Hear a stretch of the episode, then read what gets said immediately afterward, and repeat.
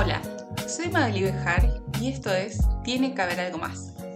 Hay una primera barrera para los que buscan trabajo remoto que es no tener experiencias previas que validen lo que puedes hacer. Trabajar a distancia requiere motivación y disciplina, porque tenés que gestionar tus propias tareas y los tiempos para cumplir con lo que te piden. Las compañías prefieren candidatas o candidatos que ya hayan demostrado que pueden trabajar de forma independiente para que ellos no corran el riesgo. Cuando buscas trabajo es más fácil si ya tenés esa experiencia demostrable, pero hay formas de sortearlo. Para demostrar que estás lista o listo, vamos con accionables si aún no tenés esa experiencia. 1. Perfil claro y optimizado. Tu perfil de LinkedIn y tu currículum tienen que estar optimizados para la búsqueda que querés conseguir. Dedicale tiempo a completarlo y que se vea prolijo sin errores. Es muy confuso para quien te contrata si tu perfil no encaja de forma obvia en un solo rol, porque se vuelve más complicado incluirte en la estructura de la empresa. 2. Experiencia voluntaria. Suma si podés tener algún tipo de proyecto donde hagas las tareas aunque no te hayan pagado. Puedes empezar para alguna compañía amiga para demostrar resultados y no importa que sea por poco tiempo. 3. Hablar el lenguaje. Hay unos códigos implícitos que ayudan mucho si hablas con las palabras claves de tu rol. Demuestra tu habilidad si puedes incluir conceptos muy específicos que usarías en tu trabajo. 4. Bajar la expectativa. Puedes aplicar a trabajos en los que estés ligeramente sobrecalificada o calificado y si te sirve como paso intermedio hasta demostrar que puedes trabajar remoto y tener un puesto con más responsabilidades. 5. Actitud. Esto hace la diferencia si enfatizas que estás alineada o alineado con la cultura de trabajo y te esforzas con entusiasmo para que tu rol funcione a largo plazo. 6. Habilidades remotas. Es importante que puedas trabajar de forma independiente y llegar a fechas límites teniendo una comunicación fluida. Se valora mucho que te puedas adaptar, ser resiliente, proactivo y tener aprendizaje continuo. 7.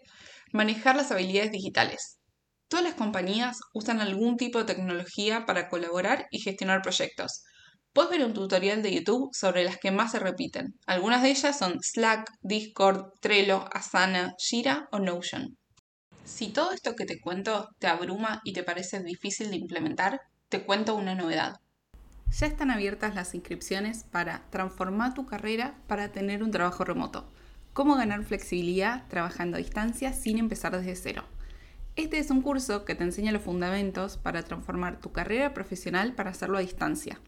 A diferencia de otros, vamos a hablar de cómo acceder al mercado internacional y las opciones disponibles para tu perfil. Te hago algunas preguntas a ver si este curso es para vos. ¿Querés dejar de trabajar presencialmente en una oficina? y sentís que a la vez no te representan los valores corporativos donde estás trabajando? ¿Querés ganar un sueldo en una moneda más fuerte? Venís postergando esta idea hace meses, pero no dejas de pensar en ello. Si tenés años de experiencia, pero no sabes cómo transformar tu carrera digital, pero crees que tu perfil está cerca de adaptarlo, creo que esto te puede ayudar. La realidad es que cuando querés empezar a conseguir un trabajo remoto, aparecen siempre los mismos problemas que no tenés experiencia remota, que competís contra muchos candidatos a nivel global, falta de confianza con tu potencial empleador, tenés que mejorar tu comunicación profesional, hay que alinear expectativas y responsabilidades, coordinar el trabajo de forma virtual, mantener tu productividad y foco, resolver el tema de impuestos y forma de contratación y a la vez seguir creciendo como un profesional. ¿Cuántas de estas situaciones vivís solamente al pensar en animarte a buscar un trabajo remoto? Te cuento cómo funciona. Vamos a hacer cuatro encuentros en vivo de 90 minutos. Voy a dar clase yo y van a venir invitados del podcast. Puedes participar de forma sincrónica o mirar la grabación después. Vamos a tener un espacio de preguntas para resolver tu caso. Me van a estar acompañando tres invitados del podcast.